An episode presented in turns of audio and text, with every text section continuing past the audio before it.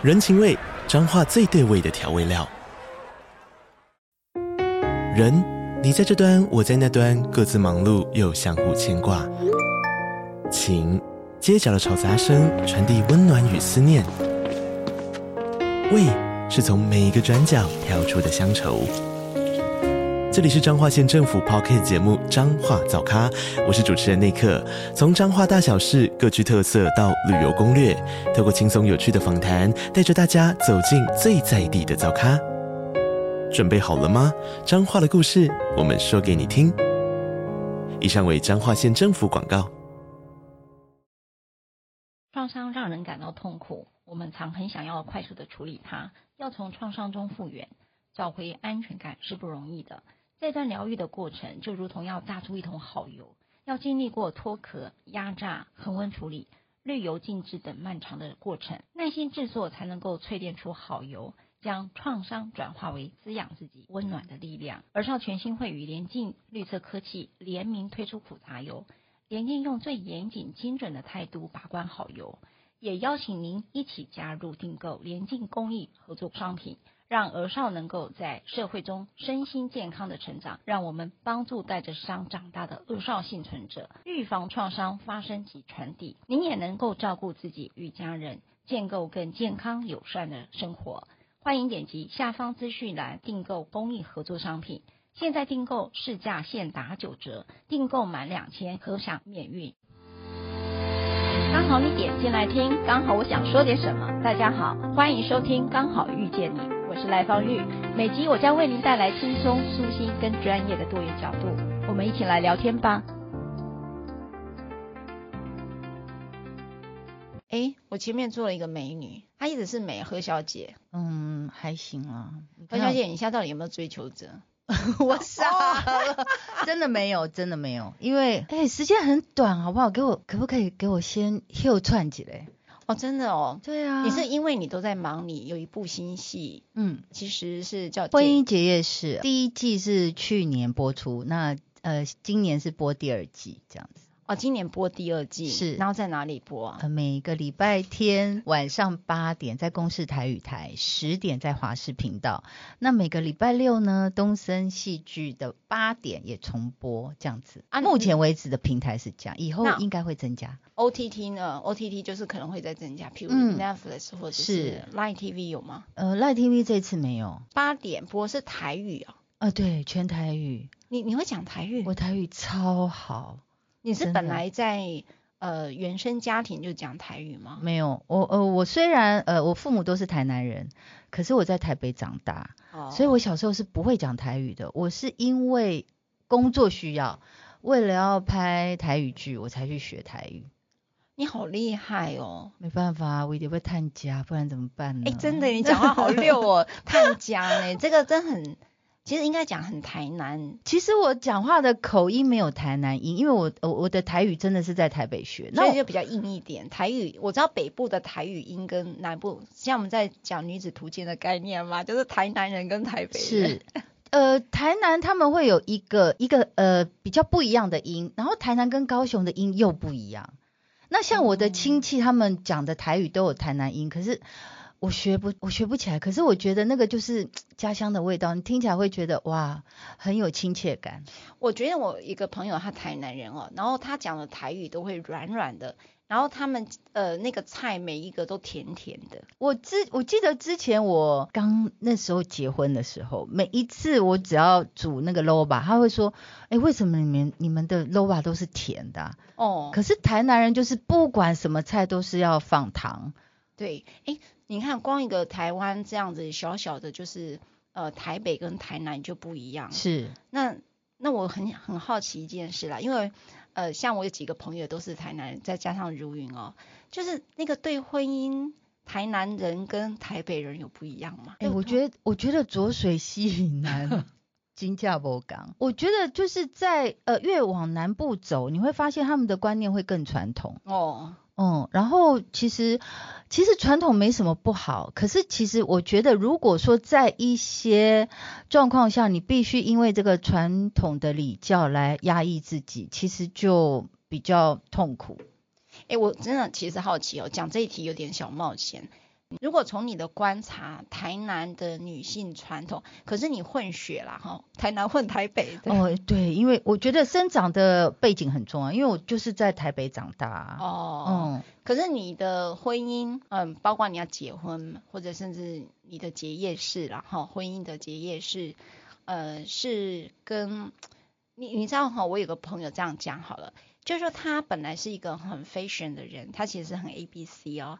可是他说他发现，在他离婚的那一天，嗯，他发现呃妈妈跟他的观念原来是这么远。他本来以为他跟妈妈很 close，可是只有在离婚的那一天，他才明白了，呃，妈妈的上一代的婚姻观跟他差非常远，所以呃不断的阻止他离婚。所以他那一刻大概是他最痛苦的时候。你你的婚姻的决定跟离婚的决定。有台南妈妈的影子吗？有哎、欸，哎、欸，怎么说？就是我的婚姻其实在一开始就有瑕疵，然后那时候其实我母亲是极力的，呃，说服我不要离婚。所以在那一刻，你发现你的婚姻有了瑕疵的时候，也就是说进入婚姻的时候了哈。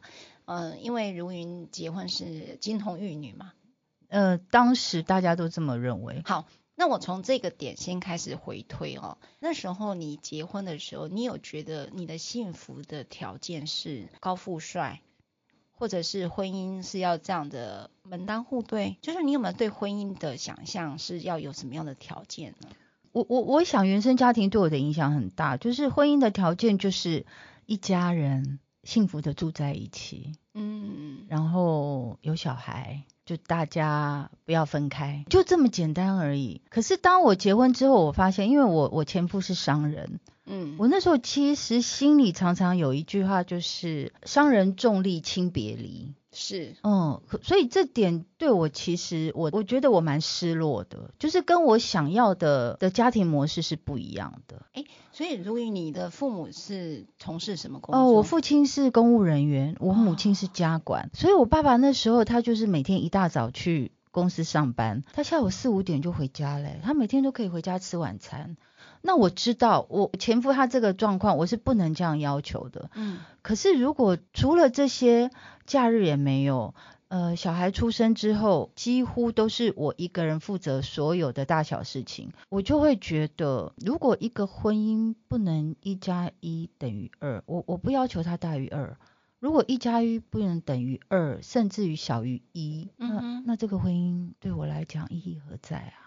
对，就是这么讲。你其实是在事业巅峰结婚的呢？是我老板一直说，哎、哦，我少赚好多钱。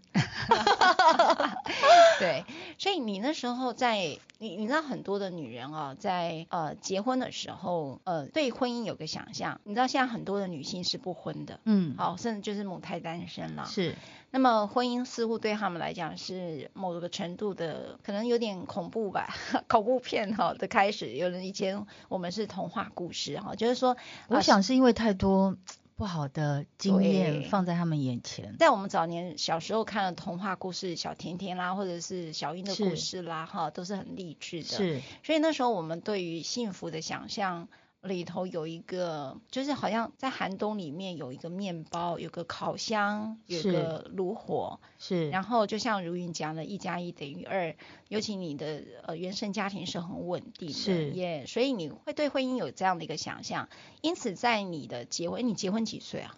我结婚的时候，哦，其实已经有点晚了，呃，三十五岁。哦，那真的有点晚，嗯、在那个年代了，是三十五岁。所以现在真的已经不算什么，很多都是四十几岁才结婚，可是那时候确实是。哦，对，嗯，所以那时候结婚的时候，你前夫啦哈，不是你讲的公务员，而是一个生意人，所以你本来你对于你的幸福的对象，其实本来不是士农工商，你是有一点排序的，对吗？呃，其实也没有，我觉得只要遇到那个人，那当时我前夫让我觉得他就是那个人，因为他很浪漫，然后对我也很好。我在一个很传统的部分是，我觉得我到了一定的年纪，我。我也很想要走，呃，这个社会期待所有的女人可以走的那条路，我也想要走，我也想要进入婚姻，我也想要有小孩，嗯，我也想要有家庭，嗯、对，所以其实我那时候，我其实一直认为，呃，事业对我来讲，我没有，我不能说我不重视，可是那不是一个重点。我觉得人生应该有很多段落，嗯哼，那事业的段落，不管我是在高峰还是在低谷，反正就过了。是我进入家庭之后，我就要全力来捍卫我的家庭，然后经营我的家庭，这样子。所以你那时候辞掉你的工作，对吗？嗯，我几乎都没有接戏耶。虽然一直不断就有人说服我再回去拍戏，可是呃，你你也知道，演员的时间非常长，我真的没有办法把我的家丢着，然后就去工作。我我猜很多的女人在结婚的时候，到底是不是就当一个家庭主妇，或者说呢，她是不是就持续自己追求自己的梦想，在事业上发光发热？那也有一些人呢，呃，可能是被要求的，有些人是自己的期待。那在这里头，你你会怎么去选？哈、哦，就是说，如果回到那个时候的你，或者是说给现在的女性，呃，对于这个婚姻这件事啊，你是一个学姐了嘛？哈、哦，就是，呃，毕竟我们已经中年，对啊，对我们走过这些风风雨雨了。当然我，我我对我的过往我从不后悔。可是我那时候在想，如果当初有一个人可以走在我前面，给我一些建言，其实对我来讲是很大的帮助。嗯哼。可是就是没有这样的人。那如果现在的学姐，婚姻的学姐，哈，你会对于这些学弟学妹们有什么建议吗？我觉得要在呃家庭、婚姻跟工作上取得一个平衡点，我我必须要告诉你，那几乎是不可能的。所以你一定要有所选择。那我有时候这个选择不见得是你自己想要的，因为你会有各方面的压力，maybe 是夫家的压力、婆家的压力，甚至于小孩生下来你也会有压力，还有经济的压力。那所以我我其实认为。不管这个男人当初爱你是什么，如果你们一直没有同时间进步，他一直往前走，你一直停在原点，我我认为那个感情绝对会有变化，你必须要成长。嗯哼，嗯。你不见得要跟着他成长，你可以用你自己的步伐来成长，可是你绝对不能停滞不前。再来就是一定要保有自己可以独立生活的能力，我觉得这一点是非常非常重要。因为其实后来在我的脸书里面有很多妇女朋友私讯我，他说怎么办呢？我没有工作能力，我出不去。那我觉得其实我必须要跟这些人讲，就是不见得你真的没有工作能力哦，只是你以为你没有。可是你如果不是，哎，时间。就这样蹉跎过去了，你就永远停滞在那个点，然后你越觉得自己什么都不是，你枕边的那个人更会觉得你什么都不是。嗯、哦，所以如果对于即将要走入婚姻的这个呃朋友们哈，那大概如云这个就真的是呃走过的人，就是说提到独立自主以及与时俱进的学习是哈，你才会能够让自己的存在价值是一直被被对方尊重的。是他没有办法忽略你的价值，我觉得这很重要。你一定要不管在任何地方要创造自己的价值。嗯。有时候我都觉得你不要怕人家来利用你。嗯，能被利用是一件多么有有价值的事情。今天如果人家都不愿意利用你，不愿意看你一眼，我觉得那才是对我来讲，我会我会很受伤啊。这个价值没有人会为你找的，你要自己创造。如云这边有我有个小小的挑战哈，就是说你永远要创造自己的价值。那么在婚姻当中，呃，有人要求你，或者是有人自己做选择哈，因为他可能 maybe 他就还没有搞清楚。他认为我的存在价值就是为人妻、为人母啊，为人媳呢？这个也是你讲的创造自己的价值吗？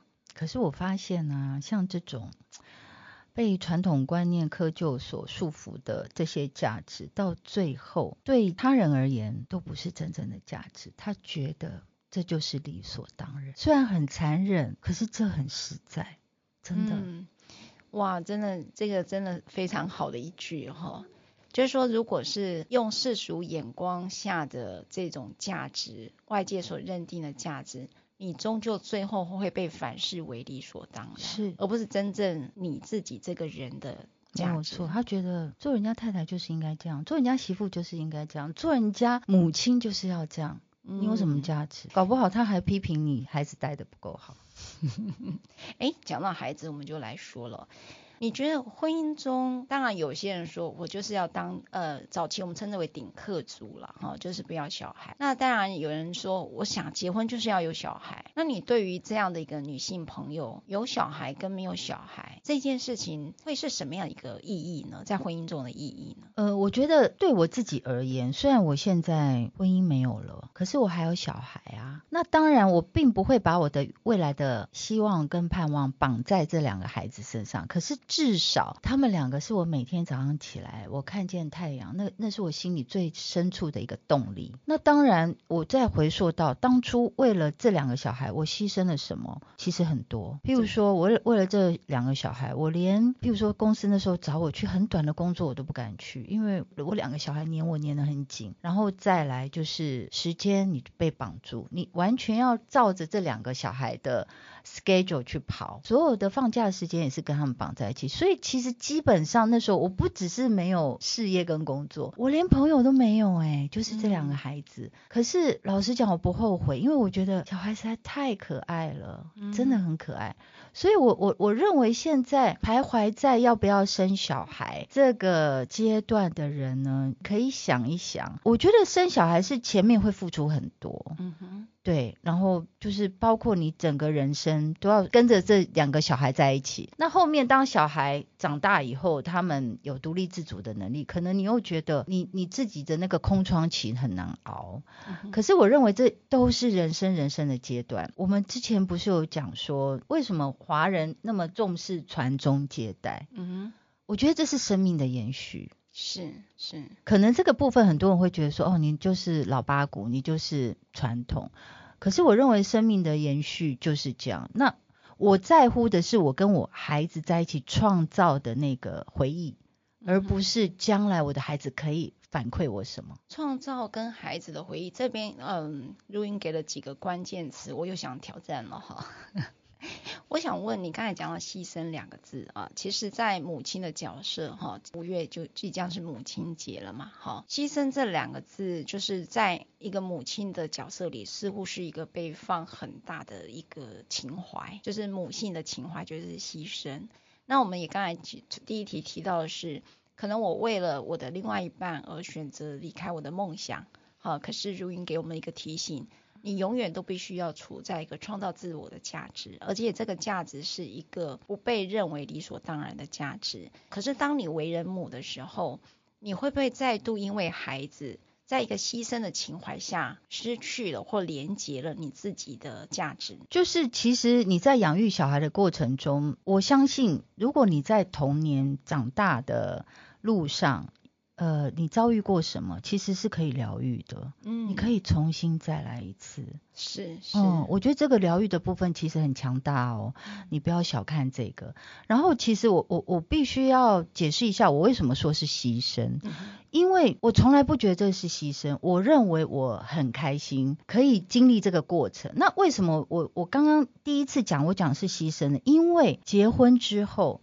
你会发现，通常女人的转变都比较大，男人他一样可以一样继续他的事业，继续他的朋友，继续他的朋友圈。可是对女人来讲，常常会有翻天覆地的改变。所以我所谓的牺牲是这个，而不是我真的觉得啊，我真的不情愿，我不愿意干这种事，所以我牺牲。No，嗯，就是我们必须要拿很多我们原来有的东西来换，可是男人并不需要。对。你知道哈，那个有一部电影叫《厌世妈咪》，她就是经常会去梦到自己是美人鱼，可是在进入婚姻之后，然后有了孩子，然后她就仿佛那个美人鱼的那个鱼尾巴没了，哦，就变成一定要用。呃，脚双脚双脚走路，然后又很疼痛。呃，厌世妈咪就在讲生生儿育女之后的一个母亲的角色了哈。那可是我刚才听到如云讲了一个叫疗愈哈，我觉得我想要反反馈，我我觉得如云大概是这个意思了哈，就是一个很美好的亲子关系，它有里头因为拥有爱跟连接，是那那个爱跟连接永远是人生命中最重要的滋养，没有错。对我，我觉得有时候像，因为我跟如云一样都是为人母嘛，哈，那我发现、呃，那个疗愈是你在孩子身上会看到最世俗、最黑暗的时候，你你会发现这个孩子永远是那盏光，是。他就是那个曙光，你知道那个，如果讲基督意识，我觉得对我来讲就是爱跟力量，我觉得那就是一个爱跟光，但孩子们就是这么，就是代表着那个意义。而且还有，如果说你从小你在你自己本身的亲子关系里面受到伤害，你自己有孩子之后，你可以重新重整，嗯，甚至于你的孩子可以让你跟你的父母重新修复关系，我觉得这是很棒的一个过程。嗯，真的，确实我我好认同哦，就是呃有了孩子之后，他简直让你回到童年哈。是，所以你照顾你现在的孩子，就仿佛你在被自己。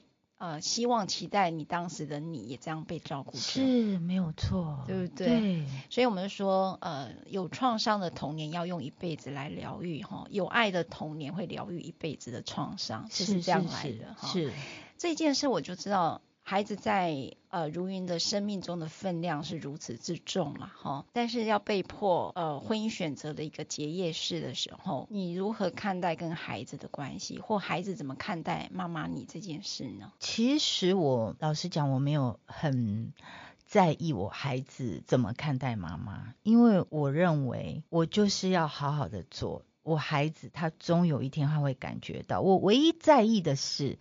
我怎么样争取我小孩最大的利益？哎，不应该说争取，应该说我怎么样可以让他们在这件关系里面不要受到太大的伤害？这是我唯一很计较的。哦，OK。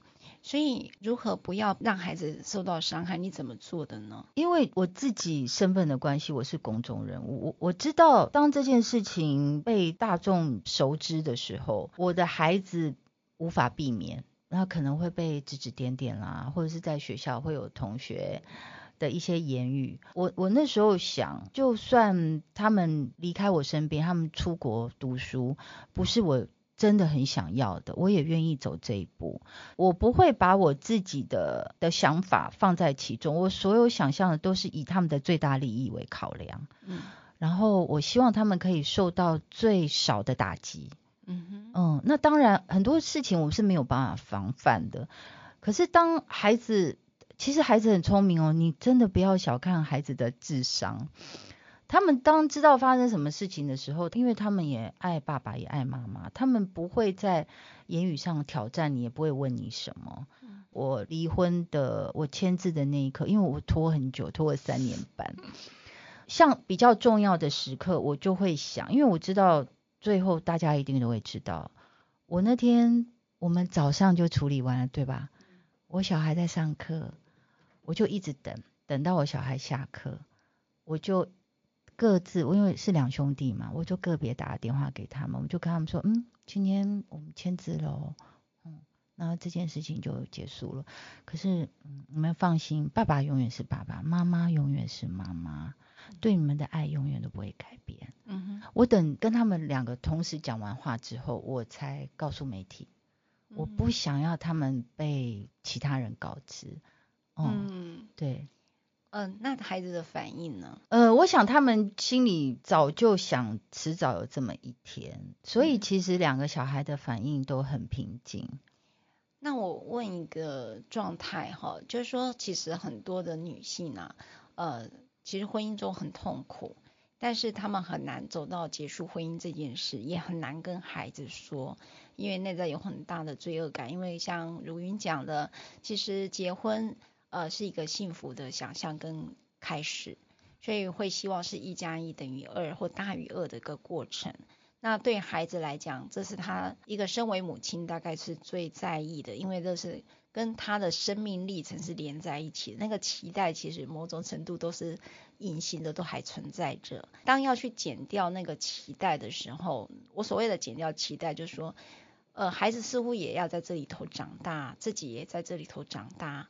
孩子在经历这一件事情，很多的女性是觉得，我希望我的孩子不要去经历这件事，就是他的父母是。分手的也很担心，如果孩子反对的时候，我该怎么办？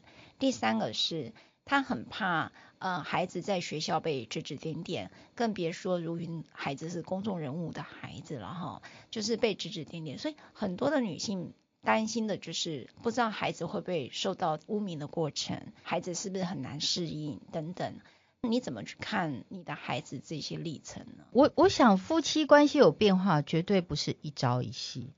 所以其实同住的孩子，其实他们心里也会有感觉。如果说为了要维持一个虚拟的家庭，然后大家勉强这样很痛苦的过日子，其实我我我后来，因为我已经出来了，所以我回头看。我证实我我我所想象的是没有错的，就是即便是这样，他们不见得会比较快乐。因为他们，他们其实，在那个莫名的压力里面，其实他们没有谋生能力，他能去哪里？可是他就，你你，他就要在这样的环境里面每天这样子，他也不知道爸爸妈妈会怎么样。如果你们是吵吵闹闹的家庭，他也不知道回来会不会又又又又听到什么之类的。我觉得这样对小孩来讲反而压力更大。然后再来，我认为现在。整个社会的风气已经不一样了。你看，我那时候去户政事务所拿新身份证，他们还跟我说恭喜。嗯，哦，所以真的不要觉得说人家会用一个哦，你是离婚妇女。我我觉得比较容易，其实这个心态我曾经有过，比较容易就是我那时候就是离开家，我我认为我是一个失败的女性。嗯哼，就是。我没有办法好好经营我的家，我连我的孩子都留不住。我现在中年一无所有，我觉得那个失败的标签贴在我身上，是让我比较没有办法释怀的。就是我为了这个，我其实很萎靡。嗯，所以我我其实要讲的是，一个婚姻会不会圆满，真的不是一个人的问题。嗯，哦，它就像跳一支舞一样，你进我退，我退你进。嗯，这个步调一定要节奏是很很协调的，不然没有办法成就一支舞。嗯，所以有时候我只是想，都是我的错，这是不对的。嗯，嗯，我我认为这个是原罪，所以其实不要觉得说别人会怎么看你，你的小孩会怎么看你，你的家人、你的朋友会怎么看你。我觉得你应该去反思。像我那时候就是想，因为我决定要离婚的时候是我四十九岁。对。我把这个离婚当成送给我自己五十岁的生日礼物，我只是不知道 他会拖那么久。那我为什么会这样想呢？因为我觉得我的前半生，我不知道我可以活多久。可是难道我这一辈子都要这样子活着吗？所以过一个不将就的生活人生，是你后来做了离婚决定。我我我想。我不知道我的未来日子还有多长，是我希望我可以好好的过这些年。呃，我我我想很多年轻的女孩子，你们在年轻的时候，你可能对婚姻、对家庭有很多想象，可是因为那时候你们还年轻，二十岁、三十岁，你们的未来还很长，你们会有很多很多不同的计划。可是你想到我那时候四十九、五十岁了，嗯。诶，谁都知道我的未来不会很长了耶，再怎么样也比不过他们长。那我到底想要过什么样的生活？我还要计划什么呢？我应该是好好的过每一天。我那时候有时候在想，难道我和如云就就只配过这样的人生吗？我不甘愿哎。嗯，其实如云应该是结婚三十五岁，然后三十六岁左右就应该有一些挑战了，婚姻的挑战。嗯但是，可是那时候我家人阻止我，所以你知道吗？呃，我这一次决定要离婚，我没有跟我家人商量，我是一直到我搬出来住，我不得不跟我家人说我已经不住在那里了，我拖到最后一刻才跟我家人讲。哇，已经他们就算要说什么都来不及了。可是这不是冲动哦，方玉，因为我已经呃，我记得之前我去找你的时候，我聊过。我们聊过很多次，我说我前面是想了又想，想了又想，沙盘推演。当然我不是上帝，我不是神，我看不到我未来有什么。可是我一直想，我如我我觉得应该是说，我如果不做这件事，将来我会不会后悔？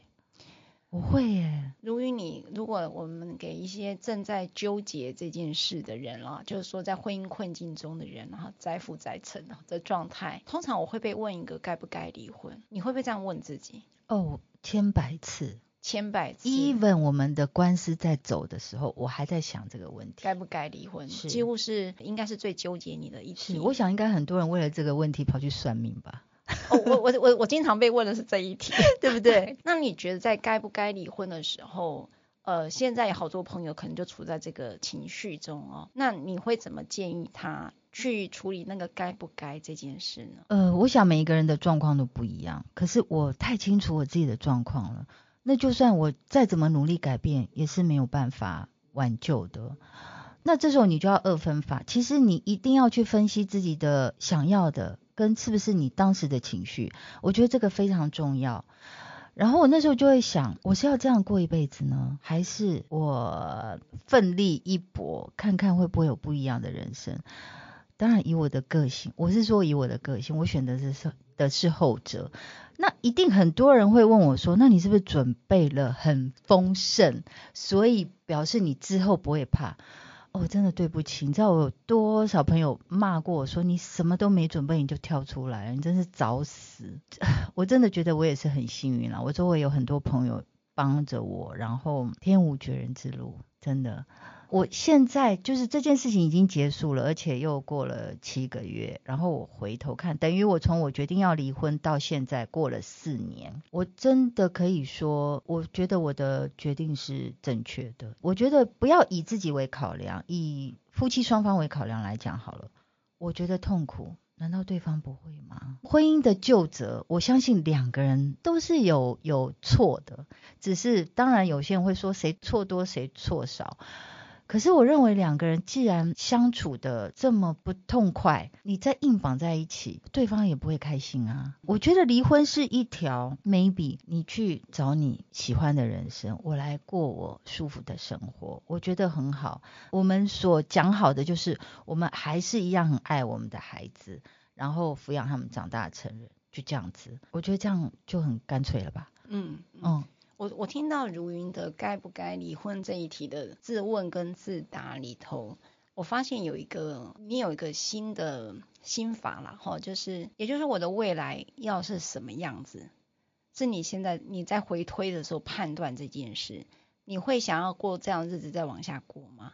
你是还是说未来你想要奋力一搏去做一个改变？是这个心法让你？跳过了该不该离婚这个门槛吗？我觉得应该是说，像我观察婚姻关系，如果一旦很糟了，嗯，除非你要花非常大的力气，而且是彼此双方都愿意才有办法。哦。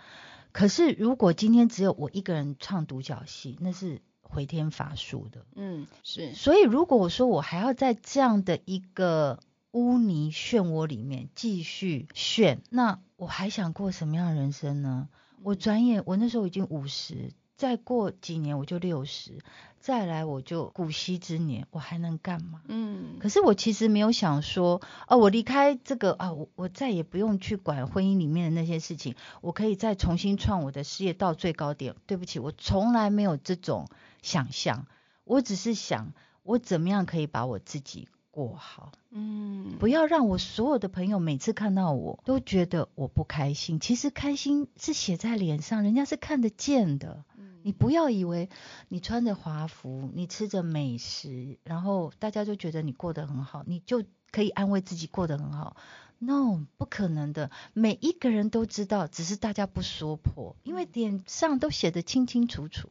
嗯，所以呢，就是如云是在一个呃一个想法里头，也就是那个改变婚姻的改变，如果能改变，当然他优先选择这一题，是但是他看到的是没有改变的空间，回天乏术 病入膏肓，临终状态了。Yes，婚姻处在一个临终的状态，所以他要做一个转化，那转化就是各自祝福嘛。对不对？你好，他各自安好的一个日子，所以呃，后来你做了离婚的决定，是在一个各自安好的一个祝福下，奋力一搏，所以做了这个离婚的决定，会觉得他好，你好，孩子也好，是，然后快乐的妈妈就有快乐的孩子，是，绝对是，对，嗯，你再回头，你看讲说什么都没有准备好就跳到离婚的过程哈，那你来讲讲离婚到底有多煎熬呢？啊。离婚很煎熬，因为我记得方玉跟我讲说，所有来我这里的女人，不管她有多精明能干，可是每次来这边，我问她，那你有什么？什么都没有，百分之九十都是这样。那我就是那样的人。她问我你有什么？我说什么都没有。那她说那你要打什么？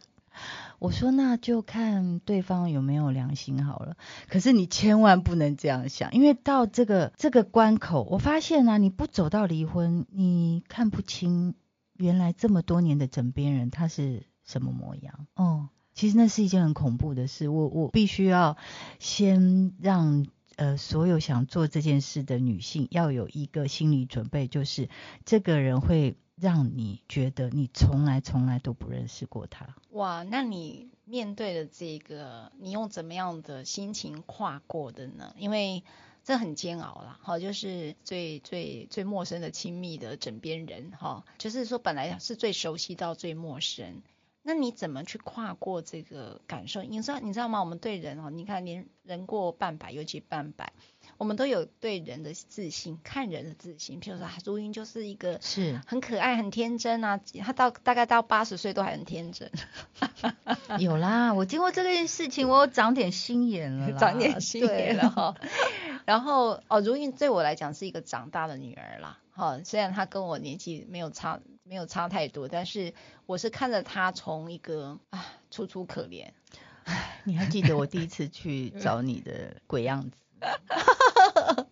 我记得你讲过一句话，你说离婚就像一个对一个女人来讲就是一个登大人的过程。对对对，转大，哎、啊，你真的是转大人了，嗯、你你你就是我我见证的转大人的过程啊！我在那四年里面，我觉得我真的外形上，当然啦，那个岁月催人老了，我们一定会老。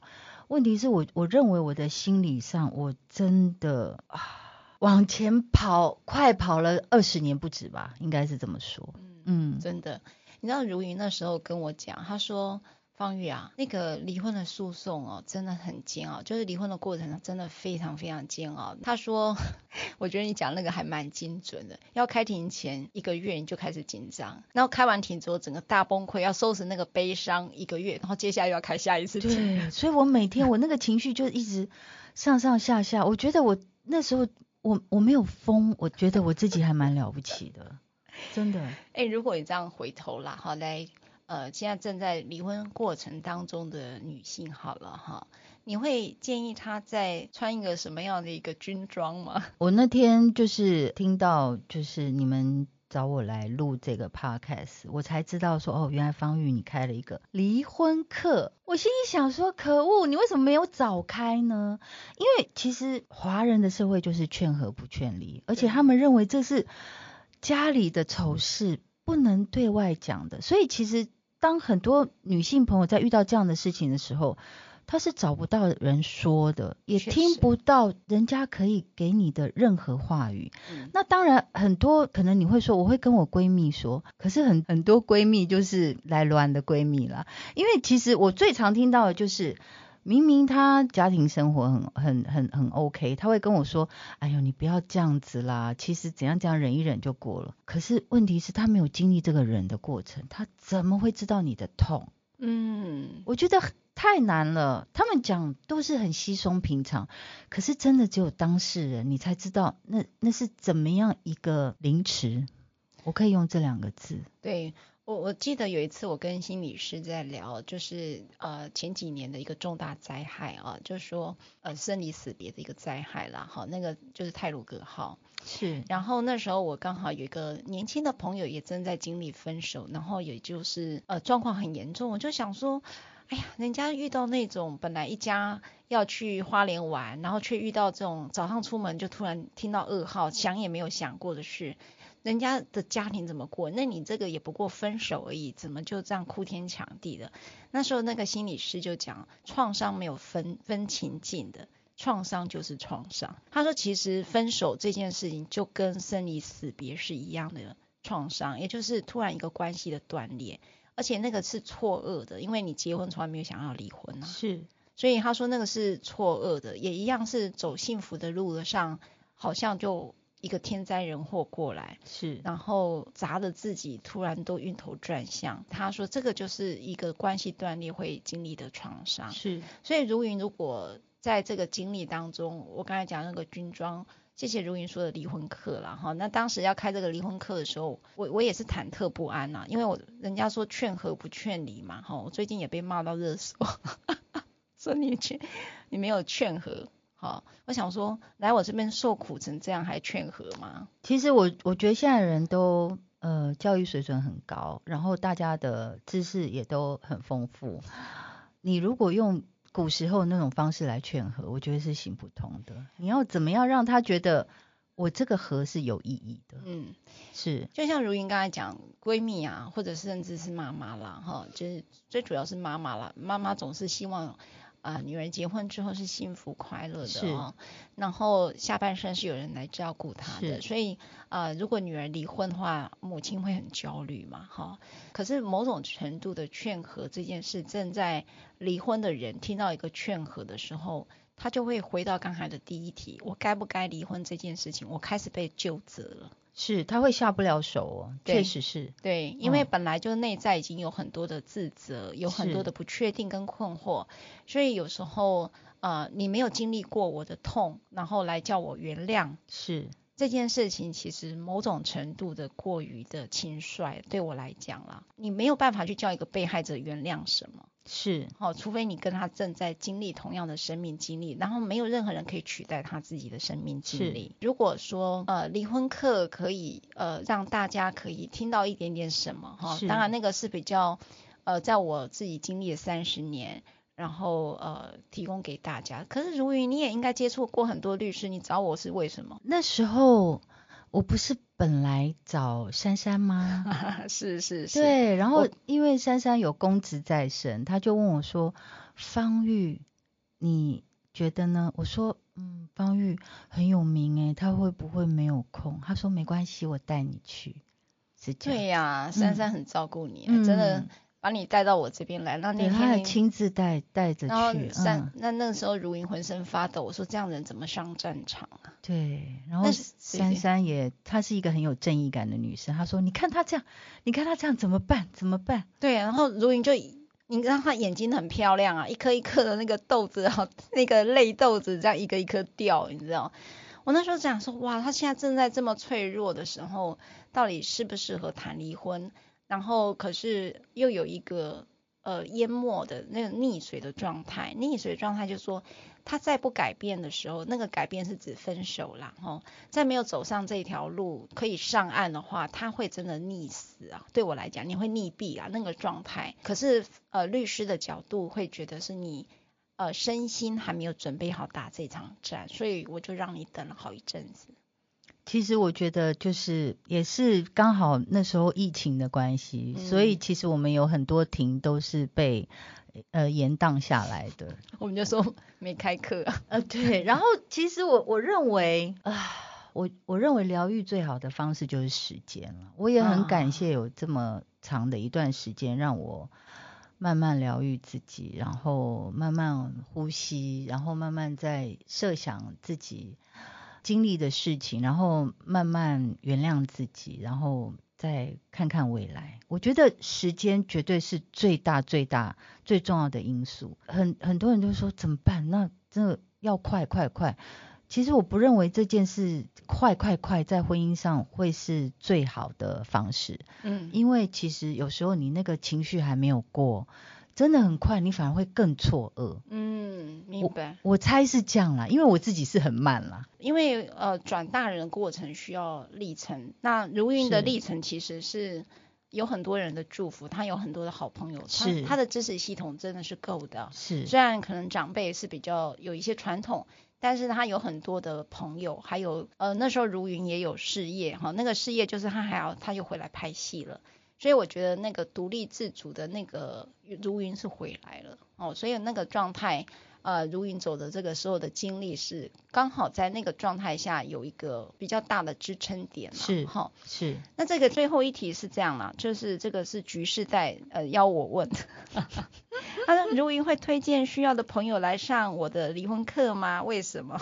当然了，我都想上了。虽然我已经离成婚了，可是我认为，也许之前有很多哎我没有想过的事情，可以用不同的角度来来思考一遍。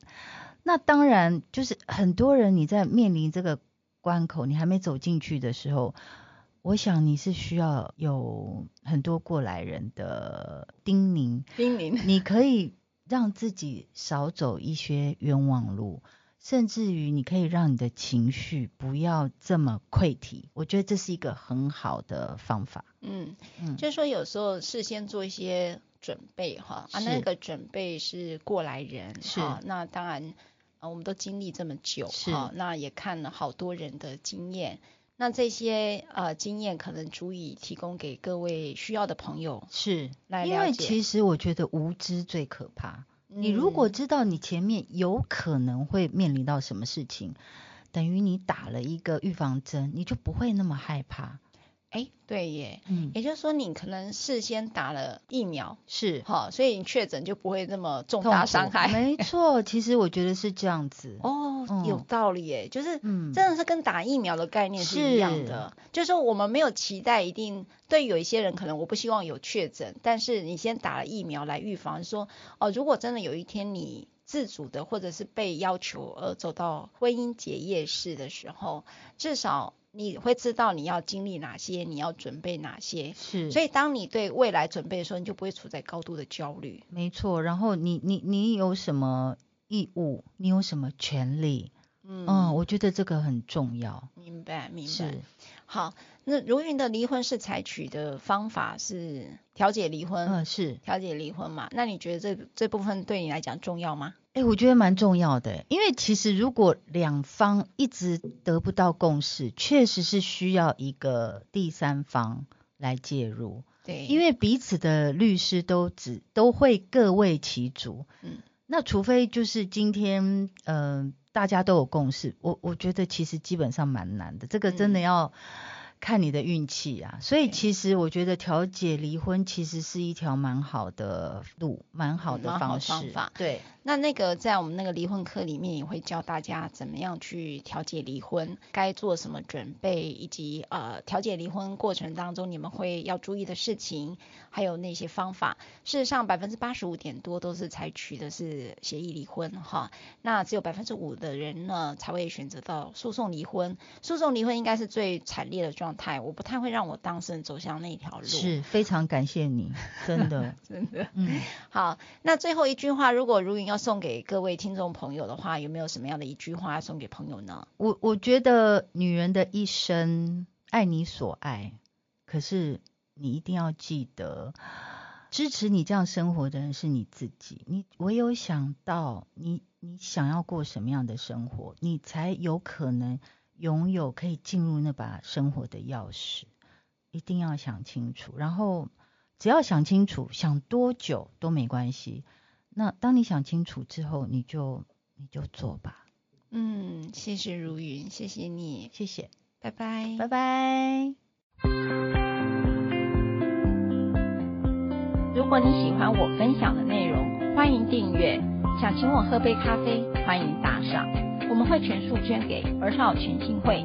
如果你想要更了解儿少全新会，在每集详细内容都会有介绍。大家下次刚好遇见时，我们再来聊天喽，拜拜。